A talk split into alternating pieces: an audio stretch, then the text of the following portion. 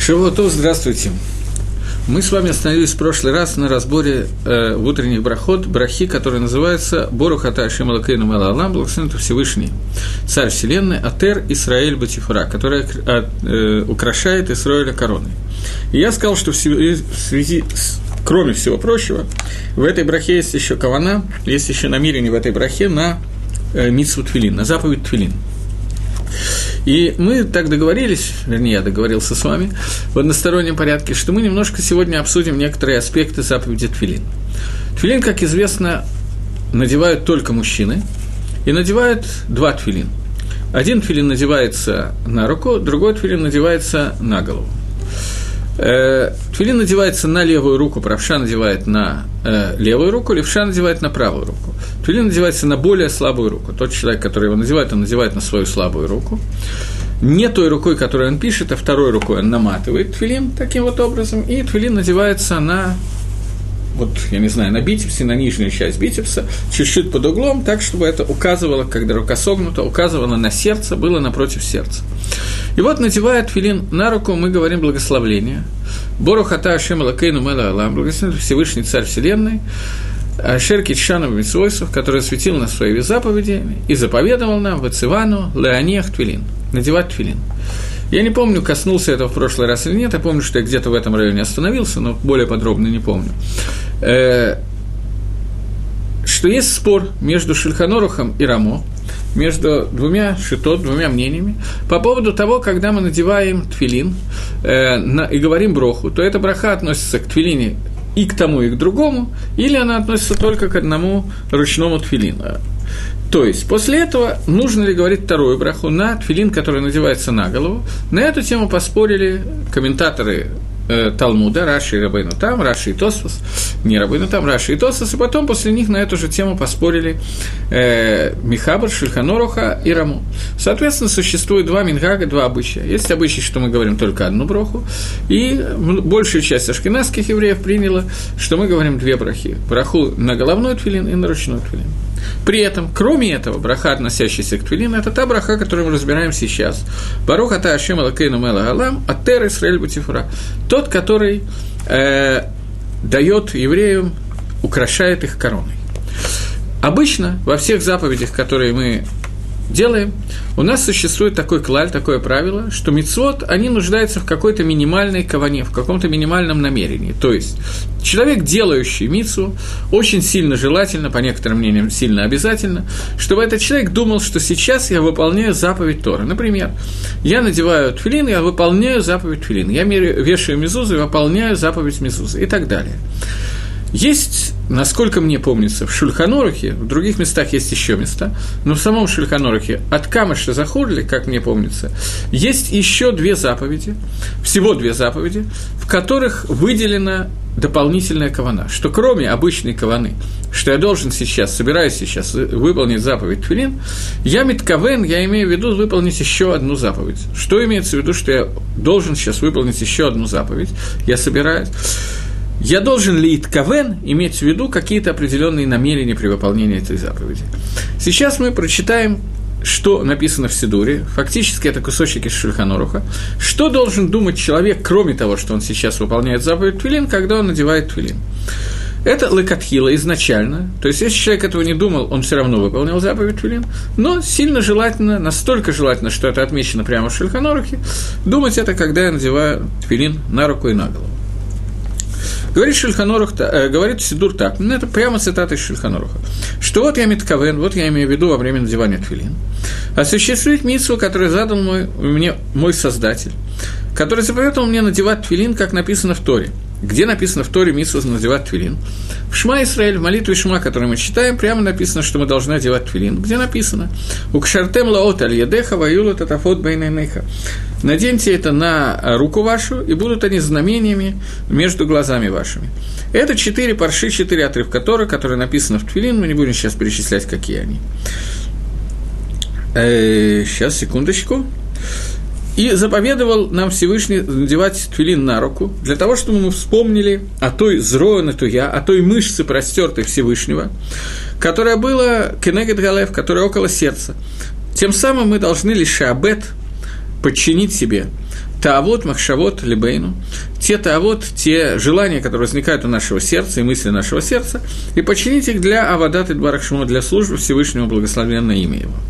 И второй твилин, который мы надеваем на голову, он должен быть негатамох, напротив сердца, где там находится душа, которая находится в мозгах, со всеми остальными ощущениями, кроме тех, которые находятся в сердце. Таким образом, надевая твилин, мы должны подчинить себе два органа. Орган сердца и руки – это один орган, и орган мозга – это другой орган. Все мецвод Торы, которые связаны с нами, они делятся на два общих принципа.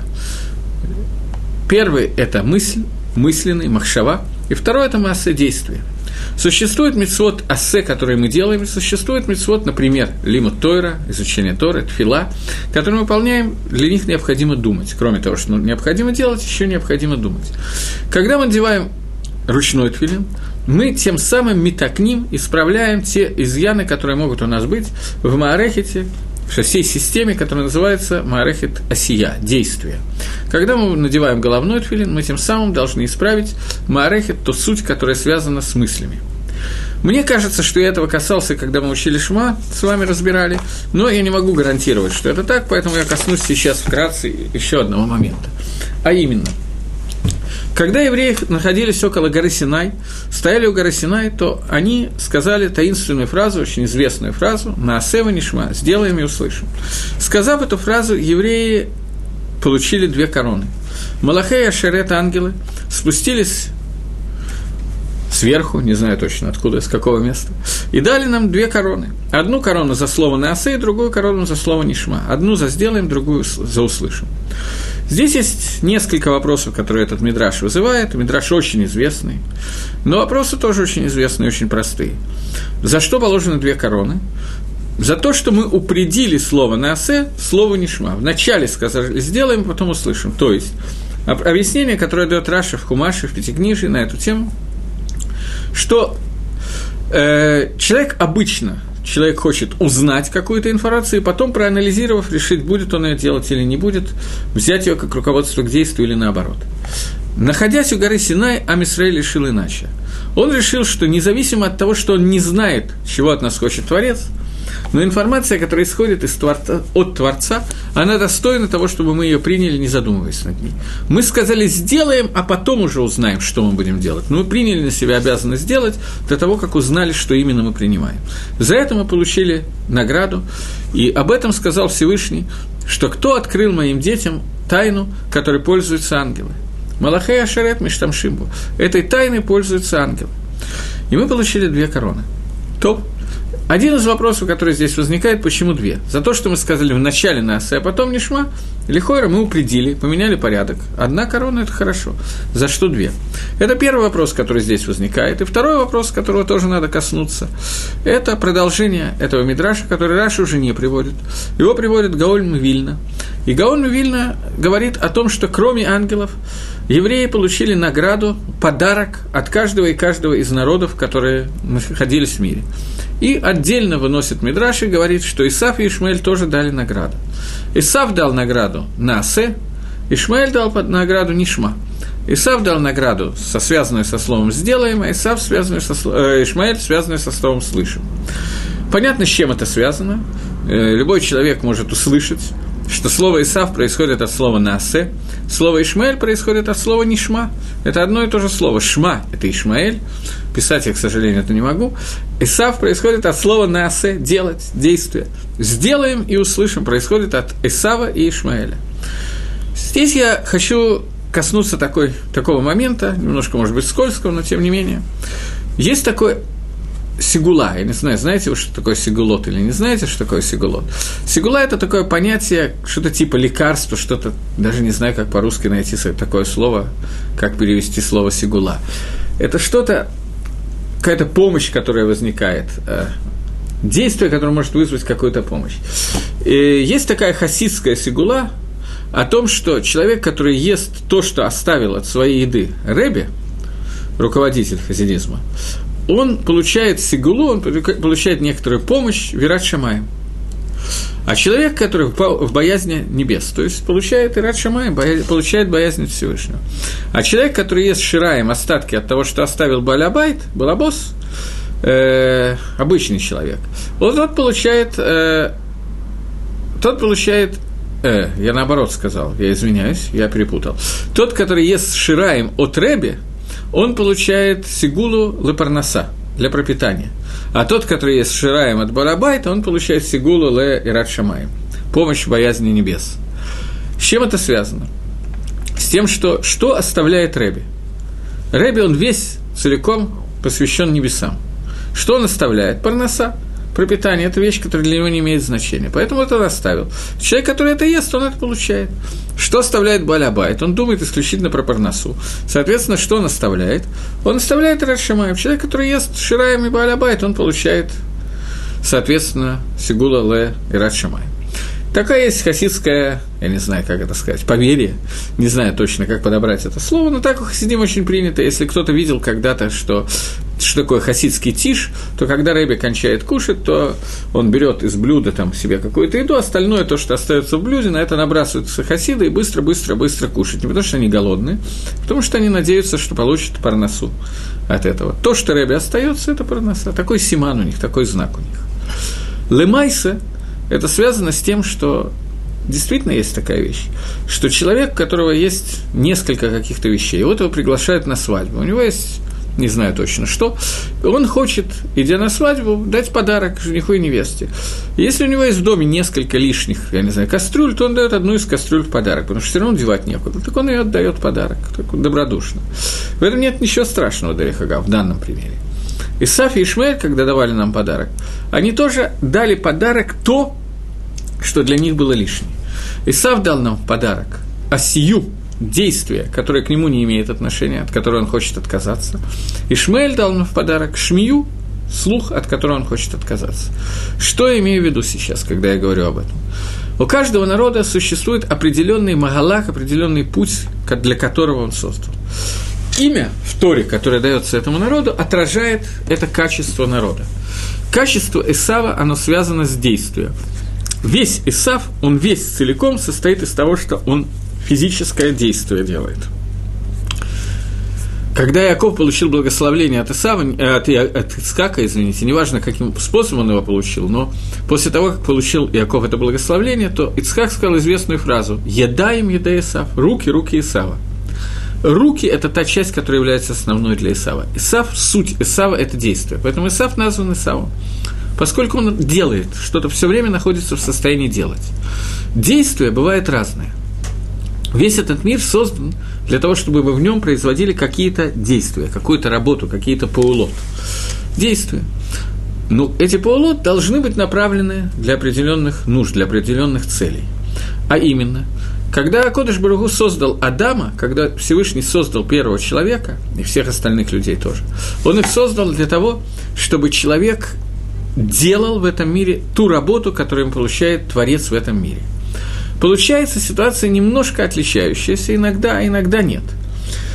Что я имею в виду сейчас? Я имею в виду, что когда человек делает какие-то действия в этом мире, он может делать те действия, которых от него ожидает Всевышний, которые нужны Творцу для того, чтобы доделать этот мир. А мы уже неоднократно говорили, что этот мир создан недоделанным, неисполненным, неполным, нецелостным. И может делать действия, которые э, нужны ему самому в этом мире. Просто – не связанные с, с желанием Всевышнего. Результаты этого будут, естественно, совершенно разные, результаты этих двух действий. Когда родился человек, о котором мы сейчас говорим, человек по имени Исав, то его назвали Исавом. Слово «Исав» происходит от слова «ласот» – «делать». Исав происходит из тех же букв, из которых происходит слово «асуй» – «сделанный», «завершенный». Поэтому Исав был сделан таким образом, что он был завершен. Во всех его именах это завершение – полностью доделанностью это проявлялось. Каким образом? Он родился волосатым. Что значит волосатым? Имеется в виду не то, что у него на голове было много волос. Имеется в виду те волосы, которые обычно вырастают на теле, когда ребенок становится взрослым. Все знают, что мальчик становится взрослым в 13 лет, а девочка, наоборот, в 12 лет. Но не все знают, я уже несколько раз натыкался на то, что не все знают, что это не единственное условие бармицу и батмицу. Есть еще одно условие – появление двух волос в определенных местах. Исав родился волосатым в том плане, э, э, к сожалению, не понял вопроса, который мне задан.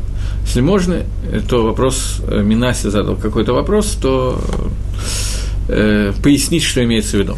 Так вот, э, когда Исаф родился, то родившись, Эсав был рожденный совершенным. Что значит совершенным, завершенным? Имеется в виду, что Эсав был как бы взрослым. Ребенок, он рождается каким-то немножечко недоделанным. Он доделывается в процессе своего взросления. Он становится умнее, становится физически сильнее. Он растет и т.д. и т.п. У Исава были симоним того, что он уже взрослый в тот момент, когда он родился. Были знаки взрослости. И это, поэтому одно из его имен – это имя Сео, Сеир, волосатый. Другое имя его, связанное с Эдомом, связанное с той красной, связано с тем, что он родился красноватого цвета, почти как Тинганчкук, и выразилось, нужно это было для того, чтобы ему нельзя было сделать обрезание. Обрезание, как мы знаем, является знаком завета, мы об этом говорили, когда говорили про Хануку, знаком завета между человеком и Всевышним, который означает, что Гакодыш Барагу, Творец, создал человека не цельным, для того, чтобы человек сам себя усовершенствовал и доделал. Исав, Исав себя не только не мог доделать, э, не хотел доделывать, но он был создан такого цвета, что Ицхак Авину отказался делать ему бритмилу, поскольку существует закон, который говорит о том, что ребенок сегодня, кстати, этот закон тоже есть, Лемайса. Ребенок, который рождается желтоватого, красноватого, желтоватого цвета, то у него есть э, родильная желтушка, гепатит. И этот гепатит связан с плохой свертываемостью крови, и этому ребенку нельзя делать бритмилу до тех пор, пока эта желтушка не пройдет. Бедерих клаль обычно почти все дети рождаются, очень многие, большой процент с этой желтушкой. Она обычно к восьмому дню проходит. Это не всегда. Бывает, что еще 2-3 дня задерживается бредмила, обрезание из-за того, что ребенок желтоватый. Сегодня в Израиле просто измеряется на анализ крови на билирубин и знают, с каким анализом делают, с каким не делают. Но, в принципе, микро один по закону это достаточно визуально, можно посмотреть, ребенок желтенький или он не желтенький. И сам оставался желтеньким, красненьким. До того времени красноватого кровяного цвета, до того времени, пока он не отказался сам делать бритмилу. Таким образом, вся суть Исава в том, что он доделанный, завершенный, человек, который отказывается делать те действия, которые направлены на то, что хочет Всевышний от него, чтобы он делал. Это суть Исава. Таким образом, Исав имеет в себе две потенциальные возможности понятия, которое называется осия – действия. Есть действие, которое у него есть, есть у Исава. Действие, которое связано с действием мицвод, то есть действие для Гашема, есть действие, которое связано просто что-то делать. Строить дома, делать машины Форд или, я не знаю, какие еще сегодня есть машины, я не очень большой специалист, Жигули и так далее. Это суть Исава. Он может делать все, что угодно – дома, великаны, которые будут э, небоскребы, маленькие домики, бани, рынки и так далее, и так далее. Эти действия Исаф оставляет себе. Действия, которые нужны для развития материального мира. Но те действия, которые нужны в этом материальном мире, для того, чтобы этот материальный мир воздействовал и получил правильную духовность, эти действия Исаф оставляет нам. Это та матана, тот подарок, который он дает нам. Подарок Исава это насе, сделаем. Таким образом, мы получаем это сава, тот коахасии, тот силу действия, которая заключается в действиях, которые направлены Барацон по воле Всевышнего. Это первое, что получается. Кинегидзе, этому соответствует твилин шильят. Твилин, который мы надеваем на руку. Той рукой, которая является у нас основной, я буду говорить, как будто бы мы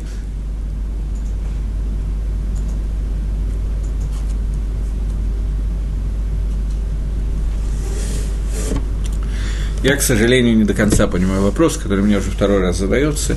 Правда, утверждается, что это не вопрос, поэтому я совсем не понимаю, что мне надо ответить. Я извиняюсь. Э, так вот, я двигаюсь пока дальше. Еще один вопрос. Ой. Интересная мысль. Я должен засчитать второй вопрос. Так значит, Исав как женщины, им, в скобках женщинам, тоже не надо делать заповеди. Я не стал бы так вот рассуждать. Исав не как женщина, он работал мужчиной. И заповеди ему надо было делать, как и женщинам тоже надо делать заповеди. То, что имелось в виду, имелось в виду в вопросе, как я думаю, что женщина свободна от заповедей, связанных со, связанных со временем.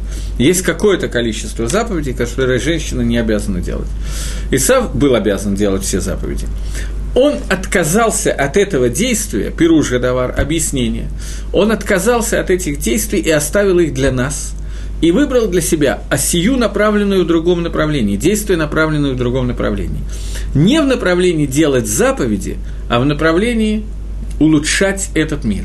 Поэтому это то, что видел Ицхак в Исаве. И поэтому, когда Исав пощупал Иакова, он сказал «Еда им, еда Исав». Руки, руки Исава. То есть в Иакове тоже есть возможность материального воздействия на мир. Это то, что его удивило – Ицхака. Это то, что было противоречие между Яковом и сутью Исава. Это Пела, это кушья, которую он задал, трудность, которую он спросил. Но, безусловно, во-первых, женщинам тоже надо делать большую часть заповедей. Те заповеди, от которых женщины освобождены, может быть, чуть позже я об этом поговорю. Пока сдвинемся немножечко дальше. Так вот, Исав оставляет нам Коахаси, суть правильного умения действовать, умение действовать в рамках Торы, и, и когда мы надеваем тфилин шильят, мы надеваем его на слабую руку, той рукой, которая сильная рука. Мы делаем вот это вот действие, наматывание тфилин, надевание тфилин, эту пулу, которая влечет то, что она обладает свойством помочь нам лишь абет подчинить себе те чувства сердца, которые есть, и сделать правильное направление движения наших рук в направлении митсу, а не наоборот – Наибольшая митсва, которую мы можем сделать руками, говорит Мидраш, в одном из мест говорит Мидраш, я не помню, где этот Мидраш, я его читал в Цифер Тания, в книге Тания, Ликутея Марин, там написано, что Цдока, она наиболее такая заповедь, связанная с действием, самая серьезная заповедь, связанная с действием. И Таня объясняет, почему это так. Человек, который делает, дает сдоку, человек, который работал, заработал свои кровные сколько-то рублей долларов, шекелей, йен и так далее. После этого, для того, до, до этого, когда он работал, все его тело участвовало в этой работе. Руки, ноги, голова, он ехал на работу, он передвигался и так далее. Все органы тела работали и достигли какого-то результата. Теперь от этого результата он отделяет своей рукой и отдает бедному. Таким образом, паулот, который он делает, действия, которые он делает, они делаются всем телом. Поэтому эти вещи, которые могут лишь абет заставить все тело исполнить мицу, когда мы это делаем. Тфилин, надевающийся на руку, символизирует эти вещи. Теперь тфилин, который называется на голову. Э, тфилин, который называется на голову, они соответствуют Ишмаэлю. От слова «шма» понятно, что «шма» – «слушать». Это значит слух и глаза – это два органа, с помощью которых человек получает информацию извне – Получив эту информацию, человек эту э, информацию мозгами обрабатывает, и Аль-Едей Махшова приводит ее в какое-то понимание, какое-то воспроизводит, приводит к себе, к тому, что она проходит, становится частью его самого. Таким образом, голова – это тот регион, который целиком работает на шмию. Сегодня мы на самом деле слышим значительно больше, чем мы видим. Во время Машера Бейну у нас была ситуация, когда Тора давалась через пророчество, через Навиют. И Тора мы видели то, что происходит. Это более высокий уровень. Сегодня видеть мы ничего не видим. Так случилось, что пророчества у нас нету, и все, что мы видим, видим изображение лектора на компьютере. Икор того, что нам нужно, нам нужно получить что-то аль-едей посредством шмии, услышать. Шмия – это то, ту информацию, которую мы проводим через уши, пропускаем через мозг, и она становится частью всего тела. Этому соответствует тфилин шель рош, головной тфилин, который мы надеваем, не просто надеваем, надеваем вот в этом вот месте, сейчас еще через некоторое время на экране появится, где я держу руку, место, где э, вы знаете, наверное, что когда ребенок рождается, это в этом месте можно прощупать пульс – на иврите родничок на русском это называется. А на иврите это называется место Шемахошель Тинок Рафеф, где прощупывается мозг ребенка.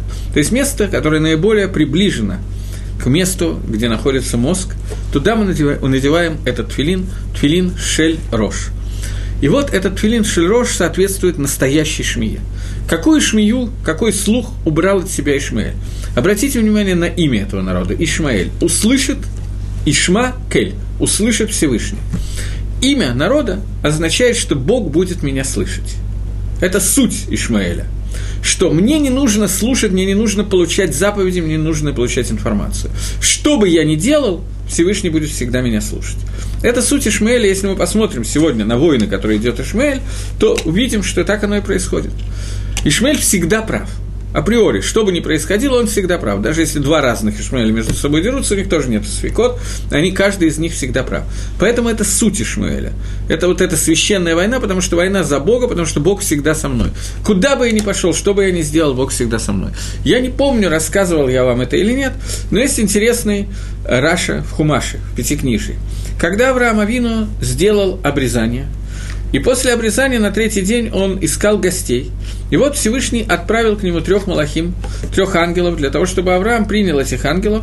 И Авраам принял их за пустынных, за странников по пустыне. Странники по пустыне на иврите это аравим. Арабы, дословно. Понятно, что тогда не было аравим, не было Ишмаэля и так далее. Но Авраам их принял за тех, кто в будущем вот получит всю эту культуру. И Авраам им говорит, давайте зайдите ко мне, помойте ваши ноги, потом покушаете и так далее. Для этого вы зашли.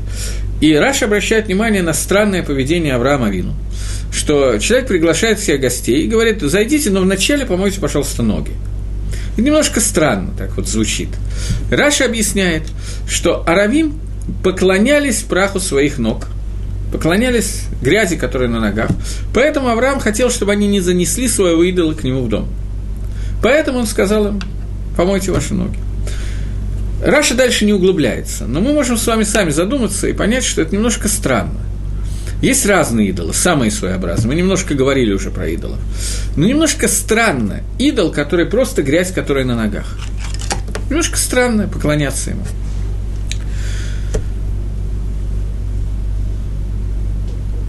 объясняют Мифоршин, что комментаторы объясняют, что суть этого состоит в том, что человек, его идолом состоит, идол у него такой. Куда бы я ни шел, где бы я ни находился, куда бы мои ноги меня не привели, там находится Всевышний. Мне не нужно выбрать себе какой-то путь к Творцу. Где бы я ни был, там Всевышний. Всевышний всегда со мной. Он всегда меня услышит. Это суть Ишмаэля. И мы можем проследить на Ишмаэле это еще на одном примере. Это можно много примеров, но у меня нет времени и сил на это, на много примеров. Но один из примеров я еще приведу. Мы знаем, когда Маширабейна получал Тору на горе Синай, то Всевышний разговаривал с ним с горы Синай. После того, как Синайское откровение закончилось, откуда говорил Творец с Маширабейну? Он говорил из Арон Кодыш, ящик, в котором лежали скрижали завета, и над ним были два керувима, и между ними с крышки оттуда выходил голос Всевышнего. И оттуда была дана большая часть Тора. После этого этот ящик со скрижалями был помещен на горе Мариа, за Котелем, и там находился в Кодыше Гдашим, Святое Святых. Что сейчас находится на этом месте?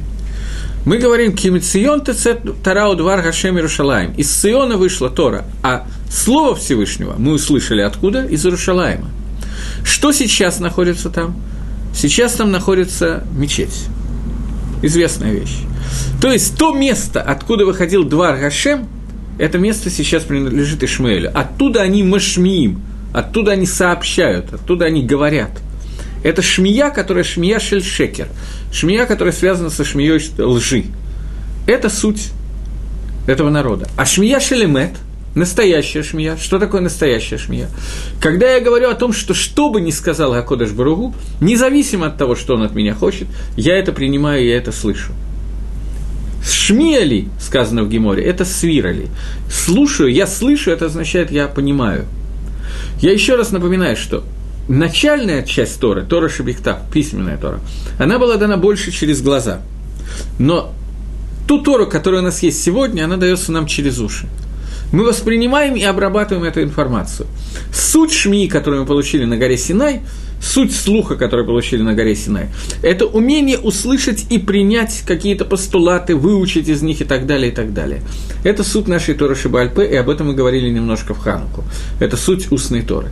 Так вот, от Ишмаэля мы получили то, что Ишмаэлю было не нужно. а именно умение услышать и принять какие-то вещи. Таким образом, наш Сева Нишма соответствует делать умение силы действия, которое хочет от нас Творец, и умение услышать того, что хочет от нас Творец, и принять это. Этому второму соответствует Твилин Шель Рош.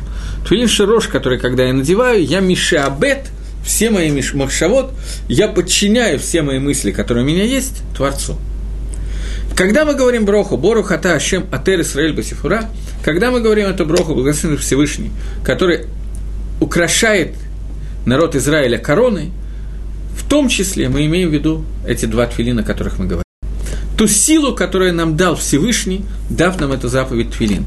Тот кох, который у нас получается, и который мы можем литакен всего себя, исправить всего себя. Мидраж говорит, спрашивает, не говорит, а спрашивает. Мидраж спрашивает, что... Э, нет, секундочку. Сказано, что в тот момент, когда Амисраэль, в тот момент, когда евреи на, на, э, надевают филин здесь, в Нижнем мире, в этот момент Акодыш Барагу Всевышний надевает филин в верхних мирах. Что это значит их вейс? Не знаю, что это означает. Но мидраж такой есть.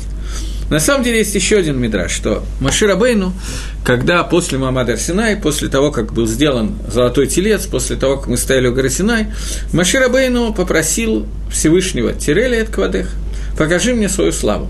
Открой мне славу Всевышнего. Был определенный момент времени, когда Маширабейну увидел, что э, он получил 13 мер 13 мер милосердия ему были раскрыты, и он увидел, что это такой шат рацион, такое время угодное Творцу, что он может попросить какие-то вещи, которые раньше он не считал возможным попросить. И вот Маширабейну просит Всевышнего, «Тирели эт квадеха, покажи мне свою славу». Отвечает ему Гашем, «Лои рени адам вахай, не может видеть меня человек и остаться в живых. Но я покажу тебе что-то». Он говорит Маше зайти в пещеру, и говорит, что вот когда я пройду, ты услышишь какой-то рог, какой-то сильный ветер, который пронесся, после этого выйди из, пуш, из, пуш, из э, пещеры и посмотри. И Маше увидел, говорит Мидраш, головной узел на тфилин Всевышнего. Головной узел на тфилин Всевышнего он увидел. Сами тфилин нет, но вот здесь вот на затылке увидел узел, который был на, на тфилин Всевышнего. Объясняют наши комментаторы, что что он увидел, он просил показать ему свой ковод Всевышнего, свою почесть Всевышнего, почитание, не знаю, как это сказать. То есть он просил, чтобы Всевышний показал ему, как он управляет этим миром. И он увидел узел Всевышнего. Правая Эрцуя, правый э, ремешок и левый ремешок отражают две меды, два качества, которым, которые мы видим в проявлении Творца. И эти качества, это мы о них много раз говорили, это мера суда и мера милосердия, э, мера суда и мера добра – Переплетение этих двух качеств – это мера милосердия. Правый ремешок – это мера абсолютного добра, левый ремешок – это мера суда, узел, из которого сплетаются эти два ремешки, два, ремешки, э, два ремешка. Это мера милосердия, которую видел, Всевышний, которую видел Маширабейну, то, что показал ему Всевышний. Но самого Твилина Маширабейну не видел. Спрашивает Мидраш, Гакодыш Баругу тоже надевает Твилин –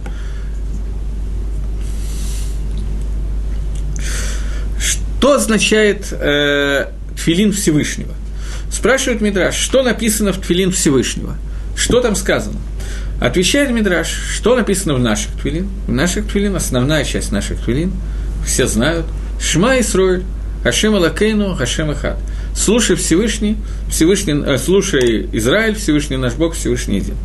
Что, оз, что означает, что написано в Тфилин Всевышнего?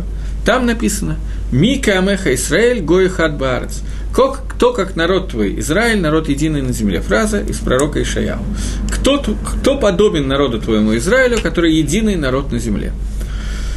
Таким образом, мы провозглашаем единство Творца, Всевышний провозглашает, что мы тот народ, который стал Исраэль, Ешар Кель, тот народ, который объединяется с Творцом посредством Мицвод. Когда мы надеваем тфилин, мы обматываем вот на этом переке руки, здесь мы обматываем 7 оборотов. 7 оборотов, которые мы обматываем, не является галахой, не является законом, который мы должны делать. По закону нам нужно здесь сделать вот на этом вот один оборот, Дальше можно вот так вот просто пропустить, как рцую, э, ремешок, вот так вот, и намотать на палец, что тоже не обязательно. Все. Тфилин должны быть только на этом месте. Здесь все не обязательно. Семь оборотов приводит Мишна Брура как мингак, обычай, который произошел от Аризаля. Аризаль это был один из ведущих каббалистов, который жил в Цвате, одновременно с Шульханорухом. И э, он ввел многие минаги, многие обычаи, которые связаны с Каболой. Э, сегодня это принято почти всеми делать. И мы тоже обычно надеваем семь оборотов, которые мы делаем вокруг руки. Это связано с семь сферот, семь качеств, которыми открывается, проявляется Всевышнее управление этого мира. Поскольку Тфилин, сказали, что Рцуя, э, ремешок Тфилин, он, он связан с проявлениями основных атрибутов Всевышнего, то если головной Тфилин состоит из двух ремешков, он один на самом деле, но он как бы раздваивается и сползает здесь с двух сторон, и показывает основные два атрибута, основные качества, которыми Всевышний открывается для нас в нашем мире, мы его наблюдаем в этом мире, то Понятно, что Всевышний, он един с его качествами. Мы его просто не ловим, мы не понимаем, и качество Всевышних мы тоже не понимаем. Мы понимаем те качества, которые мы для себя открываем. Так вот, семь, э, семь витков, которые мы делаем, они соответствуют семи сферот, семи сферами, которыми Всевышний руководит миром, и семью качествами, для которых нам, которые нами открыт Всевышний в этом мире. Шин с четырьмя ветками. Э, вообще, обычный шин состоит из тремя, из трех. На головном тфилине есть э, с двух сторон. С одной стороны шин, который обычный, из трех, вот так вот, трех рогали, реглаем, ножек. И с другой стороны тфилин, в твилине шин с четырьмя ножками. Это тоже делается альпи кабола. Обычный стандартный шин, э, шин – это три ножки, которые означают хесед гвура рахами. Шин, который с четырьмя ножками, они соответств, он соответствует четырем э, изображениям, которые видел Ихискель на э, изображении колесницы. Три из них, плюс Адам. Э, это тоже не обязательно. Если сделан шин с тремя ножками, то тфилин тоже кошерный. Поскольку мне был задан этот вопрос, а я заранее извиняюсь, поскольку я понятия не имею, кто меня слушает, Поэтому я не знаю, на каком уровне мне надо говорить, это достаточно тяжело. Я скажу, раз уже этот вопрос задан. Что поскольку я коснулся того, что меня спросили, что означает 7 оборотов, и сказал, что эти 7 оборотов, которые мы делаем вот с этой стороны руки, вот на этом переке, на этом отрезке руки, они абсолютно не обязательны, то здесь получается интересный вопрос. В чем этот вопрос? Когда мы надеваем тфилин, мы говорим браху, благословление на ручной тфилин – и включая в него и головной тфилин тоже. На головной тфилин вопрос, я уже сказал, нужна ли вторая браха. Но первая браха, безусловно, относится и к головному тфилину тоже. Поэтому, надев головной, ручной тфилин, мы не можем минут 10 поболтать с кем-нибудь на посторонние темы, или даже поучить Тосфос или Гемора в каком-то месте, а потом надеть другой тфилин. Потому что у нас происходит ифсек, перерыв между двумя вещами. А броха, которую мы сказали, леганех тфилин, относится и к тфилин на голове тоже – Поэтому мы должны сразу, надев ручной тфилин, ничего не делая, надевать головной тфилин. И потом сказать броху или не сказать, в зависимости от обычая. Поэтому, согласно строго Галахе без Мингага Аризаля, мы должны надеть ручной тфилин только вот на этот перек, не закручивая здесь ни одного витка, тем более семи витков, надеть головной тфилин, и только после этого мы можем закручивать витки. Потому что витки – это не суть мицвы, к митсу это не относится, это только Минга Каризаля. И таким образом, есть вопрос, является ли это всеком, является ли это перерывом или нет. Этот вопрос задает Мишна Брура. И Мишна Брура пишет, что в принципе мы так и должны делать. Но поскольку этот Мингак сегодня стал таким, как бы это сказать, употребительным, все так делают, то поэтому это превращается как часть Митсу. И поэтому я не видел ни одного человека, который бы не делал семь витков, а потом только надевал э, тфилин на голову. Но, например, какие-то другие вещи.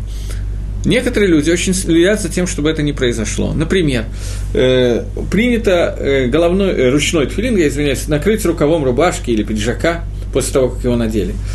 Но как, до того, как мы надели головной тфилин, мы этого не делаем, потому что, накрыв рубашкой, мы делаем перерыв, поскольку это только мингак, чтобы он был накрыт рубашкой, только обычай. Значит, если мы накроем это, то мы сделаем перерыв, и будет вопрос, надо ли говорить броху или анех тфилин, когда мы заново надеваем тфилин на голову, второй тфилин.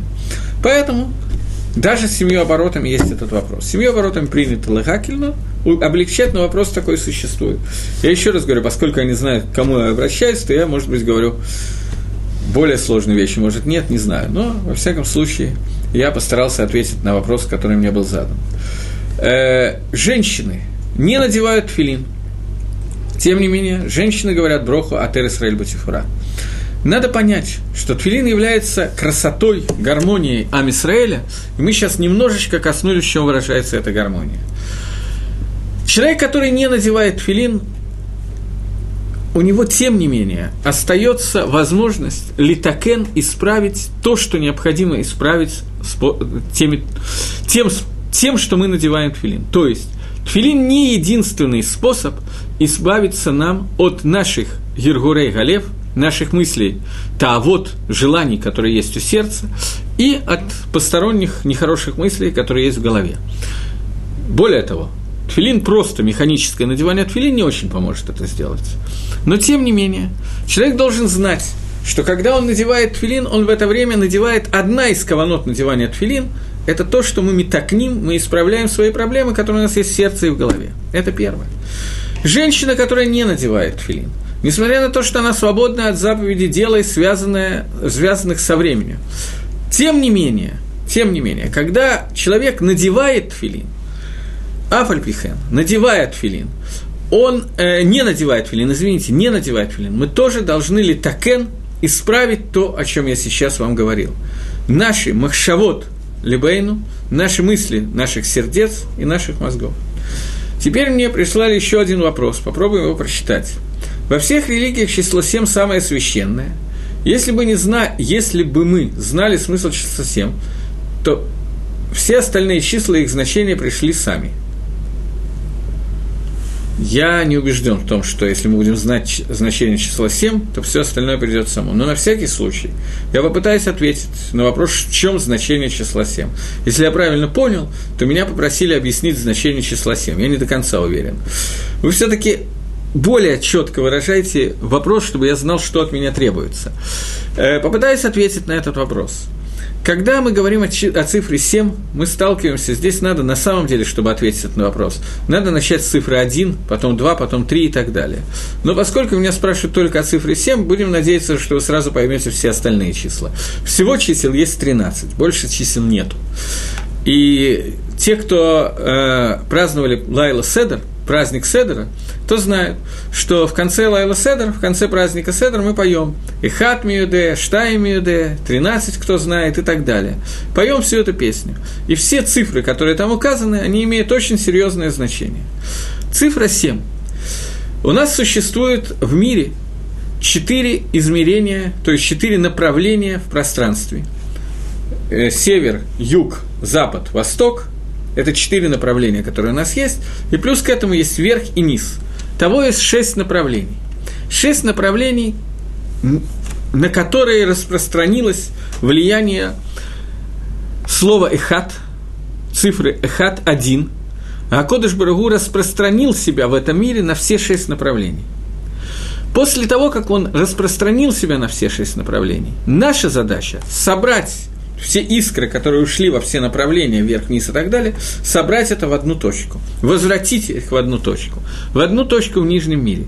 Таким образом, центральная точка и шесть направлений, выходящих из, этой, из этой точки, или еще вернее, шесть напр... из шести направлений то, что сходится в одну точку, это сот, это тайна числа 7. Поэтому это самая большая в природе существующая цифра. Бетева – природе, ничего выше существовать не может. Все, что выше, это уже выше законов природы. Поэтому семь – это семь дней недели, и седьмой – это день шаббат. Шаббат – это слово лаш, э, э, лашу – возвращать. Шаббат – это то, что все возвращает в себя. Из шести направлений, в которые все разошлось, шаббат все возвращает в себя. Если вы помните, те, кто слушал, мы обсуждали, когда говорили про Хануку, что Ханука это спор между цифрой 7 и цифрой 8. Цифра 7 – это наибольшая постижимая в этом мире цифра, поэтому это цифра, которую, как бы это сказать, проповедовали, не знаю, как это сказать, провозглашали греки, Иваним. Они говорили, что мир совершенен, и седьмая цифра – это вовсе не шаббат, нету такого понятия шаббат. Просто вся природа делится на цифру 7, и она основная. Мы же говорили о том, что после цифры 7 происходит следующий шлап, следующий этап. То, что выходит выше, чем законы природы, то, что выходит за цифру 7. Например, бритмила, обрезание, которое делается на восьмой день. Поэтому бритмила на восьмой день от слова шмона. Шмона – это цифра, которая означает слово шамен. Если слово шева происходит от слова шева сева, савея, мы знаем, что шин и син – это одна и та же буква, то савея означает сытый. Сытость – это когда все заполнено, все, больше ничего не нужно. Шмона – это то, что выше, чем сытый. Что такое выше, чем сытый? Выше, чем сытый – это толстый. Перекушал немножко, поправился. Это шамен – Шамен – это толстый. Если есть шева от слова савея, то шмона – это то, что выходит за пределы семь. Это шмона. Шмана и мила, восемь дней милы. То, что выходит за законы природы. По природе человек создан таким, какой он есть. Он орель, у него есть крайняя плоть, и она не мешает ему. Он выходит за законы природы, он переворачивает эту природу. Это цифра Шмона, это ее суть. Поэтому Шмона и Ханука, восемь дней Хануки – Поэтому с 8 дней Хануки произошли с Шемином, который от слова Шмона и так далее. И в слове Хашманай, которые участвовали в Хануке, Хашманай, Хет – это Шмона, и Шемин – это Шмона. Хашманай – это суть этого. То, поэтому мы говорили, но я не думаю, что, зная цифру 7, мы сможем понять все остальные цифры, хотя, безусловно, они связаны друг с другом. Надо понять еще, что такое 1, что такое 2, 3, 4, 5, потом все остальные. Хотя, в общем, общий Махалах я немножечко, общий путь я немножечко дал. Окей, таким образом, когда мы благословляем Броху, благословен ты Всевышний, который Атер Исраэль Бутифура, который украшает Амисраэль короной, кроме Твилин мы имеем в виду Тиферет. Тиферет – это гармония дословно – Гармония Амисраэля, то есть возможность Амисраэля гармонично, выполняя митсу, слияться, сливаться со Всевышним. Выражается это через два симана, тфилин шельят и тфилин шельрош, но также это выражается во всех остальных митцвот, которые мы в Архим. Переходим к следующей брахе. Бору хаташем элекейну мела гаалам ганосен лаев ко. Благословен ты Всевышний, Царь Вселенной, который дает уставшему силы. Э, усталость, которая есть у человека, она бывает физическая, моральная, духовная и так далее. А Кодыш Баругу – это тот, кто сотворил человека. Человек сотворен с определенным замыслом творения, с определенной целью, для которой он сотворен. Эта цель является авойдой, службой, работой, которую он делает в этом мире. Понятно, что работа вызывает какую-то усталость. Но усталость основная, которая возникает, возникает не от самой работы. Усталость возникает, байкар, в основном, от того, что человек чувствует, что в работе есть какая-то ахзава. Он расстраивается, у него не получается. Это вызывает основную усталость. Это усталость не только физическая, но усталость и духовная тоже. Человек, который прожил целый день, и целый день он работал, он ават лашем, он служил Всевышнему – Ему нужно отдохнуть, ему нужно снова набраться сил. Для этого нужен сон. Человек ложится спать. Некоторые ложатся спать вовремя, некоторые в 3 часа утра и так далее, по-разному. В 3 часа это вовремя, я имел в виду. А некоторые еще как-то, по-разному. И вот человек, который потратил предыдущий дел и устал, за ночь ему Акодыш Баругу возвращает силы. И мы благодарим Всевышнего за то, что он дает силы уставшему. Но в это же мы включаем еще то, что когда человек милзав, когда у него что-то не получается, все не клеится, ботинки жмут и так далее, ну все плохо, обычная депрессия такая стандартная. В этой ситуации мы тоже говорим о том, что кто возвращает нам силы, кто нас от этого лечит, тот же самый Творец. Таким образом, в этой брахе мы благодарим Всевышнего с утра за то, что за ночь Он дал нам силы, и благодарим Всевышнего за то, что после того, как у нас происходит какое-то изменение сил, то Акодыш Бругу дает нам силы то не будем дольше говорить на эту тему. Следующая браха, она длинная. Она состоит не только из самого слова «барух», как обычно, но еще из иерациона. Давайте ее немножечко прочитаем и попытаемся разобрать. Борух ата Ашем Алакейну Мела Алам, Гамавир Шинам Инай Утнумам Фапай. В этом месте, если мы слышим, как кто-то говорит эту браху, нам нельзя говорить «Амен», потому что браха не кончилась. До сих пор мы сказали «Благословен Всевышний, Царь Вселенной, который убирает сон с моих глаз, и тнума вапай, и усталость, э, моргание вот такое вот с моих ресниц. И тут же мы продолжаем, и рацион Мильфанейха будет угодно перед тобой и так далее. Здесь я хочу на секундочку коснуться такого вопроса. Что такое тфила? Что такое молитва? Когда мы молимся, что это означает? Э, когда человек, э, в принципе, есть заповедь молитвы или нет заповеди молитвы из Торы. Это спор между комментаторами, между Рамбаном и Рамбомом. Обычно принято считать Лагалоха, что есть заповедь молитвы один раз в день. Совершенно не очевидно, что мы так паским, это одно из мнений. Но что один раз в день, когда человек молится, он выполняет митсу Дарайса, заповедь из Тора Тфилы. Если это так, то вопрос, в какую тфилу, какой молитвой он выполнил заповедь из Торы? Где? Бепаштус. Что такое молитва? Молитва – это бакаша. Тут надо все таки затронуть, я сбился немножко, даже не сбился, а не знал, сказать, не сказать. Есть два мнения. Либо есть заповедь молитвы один раз в день, либо есть заповедь молиться в тот момент, когда человек нуждается в тфиле. Например, когда он попадает в условия опасности и так далее.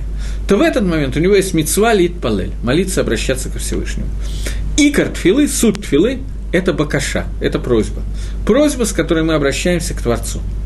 Так вот, когда мы говорим «иерацон», да будет угодно перед тобой, это первая бакаша, первая просьба, которую мы говорим в утренних брахот.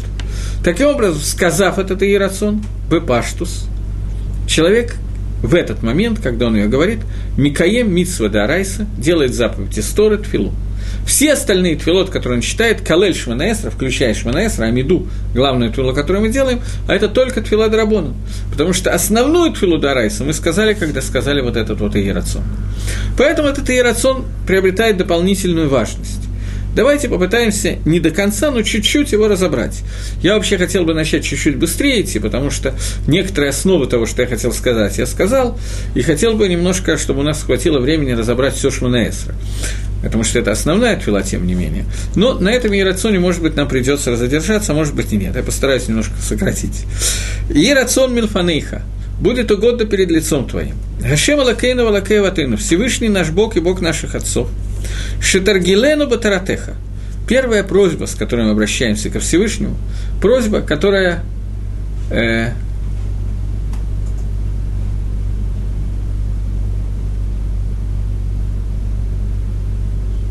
мне хотелось бы знать, будут ли комментировать Левитикус и когда. Я не знаю, что такое Левитикус, поэтому, скорее всего, не буду его комментировать. Что такое Левитикус, если можно мне пояснить? Э, я пока пойду дальше. Э, ты не знаешь? Для нас, для присутствующих здесь это тайна. Э, может быть, здесь какая-то проблема с русской транскрипцией, я не знаю, может быть, еще с чем-то. То, э, так вот, первая просьба, с которой мы обращаемся. «Будет угодно перед лицом Твоим Всевышний наш Бог и Бог наших отцов». Кодем Коль, прежде всего, здесь надо учесть, что когда мы говорим «Бог наших», а, обращаемся ко Всевышнему, мы всюду, где возможно, скажем так, вставляем обращение «Бог наш» и «Бог наших отцов».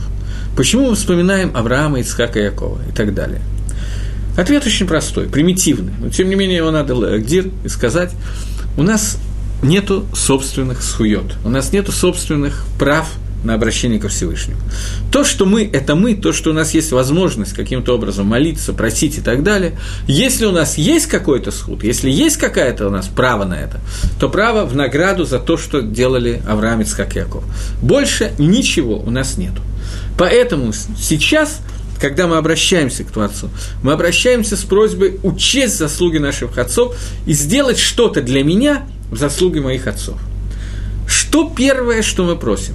Я еще раз напоминаю, пшада пашут, простое объяснение. Я понимаю, что многие люди об этом не задумывались, даже те, кто молится годами. Но, тем не менее, это единственная твила по Рамбану, которая является твилой Мида Арайса, твилой Исторы. Единственная твила, которая есть, каждый день. Чего мы начинаем нашу заповедь Торы – молитва? «Будет угодно перед лицом твоим Бог наш и Бог наших отцов, шетаргилену беторатеха, чтобы ты сделал нас рагилим, сделал для нас привычными твою Тору». Это то, что мы просим. Мы не просим Всевышнего дать нам постичь Тору, дать нам немножечко мозгов, чтобы мы что-то поняли, может быть, потому что мы понимаем, что все равно безнадежно, но не знаю. Но, во всяком случае, то, что мы просим, мы просим то, чтобы мы стали рагилим, чтобы Тора для нас стала обычной. Я приведу вам один пример, пример, который привел не я, пример, который привел Давид Амелах, царь Давид. Имею право воспользоваться примером царя Давида. Царь Давид говорил о том, что, я не помню сейчас цитату, неважно, сейчас помню, сейчас не помню, что когда, что такое итроглут, он объяснял, что такое привычка. Он говорил, что когда он выходил из замка своего и думал на какую-то постороннюю тему, был в задумчивости, не думал, куда он идет, то его ноги сами вели его в Бет-Мидраш. Его ноги сами вели его в место, где учит Тора. Вот это и троглут. Если вы знаете, обращали внимание, что человек очень часто, задумавшись, не знает, куда он двигается, и попадает куда-то не туда, как лошадь, которая привыкла дорогу домой, она знает дорогу домой, я ехал куда-то в другое место, отпустил поводья, и лошадь меня привезла совершенно в другое место. Сегодня лошадей у нас нету, поводьев нету, но когда человек едет на машине, если он задумался на какую-то постороннюю тему или с кем-то разговаривает, то он вдруг неожиданно поворачивается по дороге домой, вместо того, чтобы поехать туда, куда он планировал поехать. Это то, что у нас должно быть. Мы просим Всевышнего Литрагель, чтобы мы стали рагелим, чтобы мы привыкли к тому, чтобы идти к Торе, чтобы Тора стала нашей привычкой. Привычка – это вторая натура, это суть. Автоматом мы бы жили по Торе. Это то, о чем мы просим. Понятно, что очень хорошо, очень правильно каждую мицу, которую я делаю, каждый шаг, который я делаю, размышлять и так далее, и так далее. Это не всегда возможно. Мы должны выйти на тот уровень, что если мы ни о чем не думаем, то ни о чем не думаем, мы думали бы словами Торы. Это то, о чем мы просим. Это первая просьба, с которой мы обращаемся к Творцу каждый день. Если с меня слушают люди, которые молятся, а, Левит – это третья книга Пятикнижия Моисеевна.